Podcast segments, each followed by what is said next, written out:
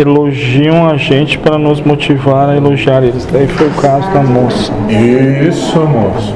Tu entende que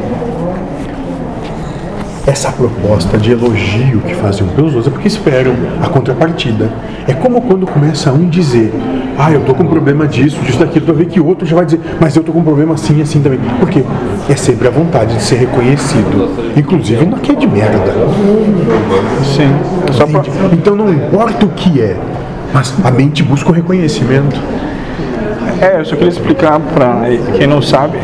A moça chegou e começou a falar das coisas que ela fazia e o Josué sempre mais universalista. Ah, legal, legal. E eu sério, né? Pensando quanta loucura, né? Ainda Mas não é- tinha caixinha de hipocrisia naquela época. Daí ela começou a me elogiar pra mim ver se eu elogia, elogiar Isso. ela.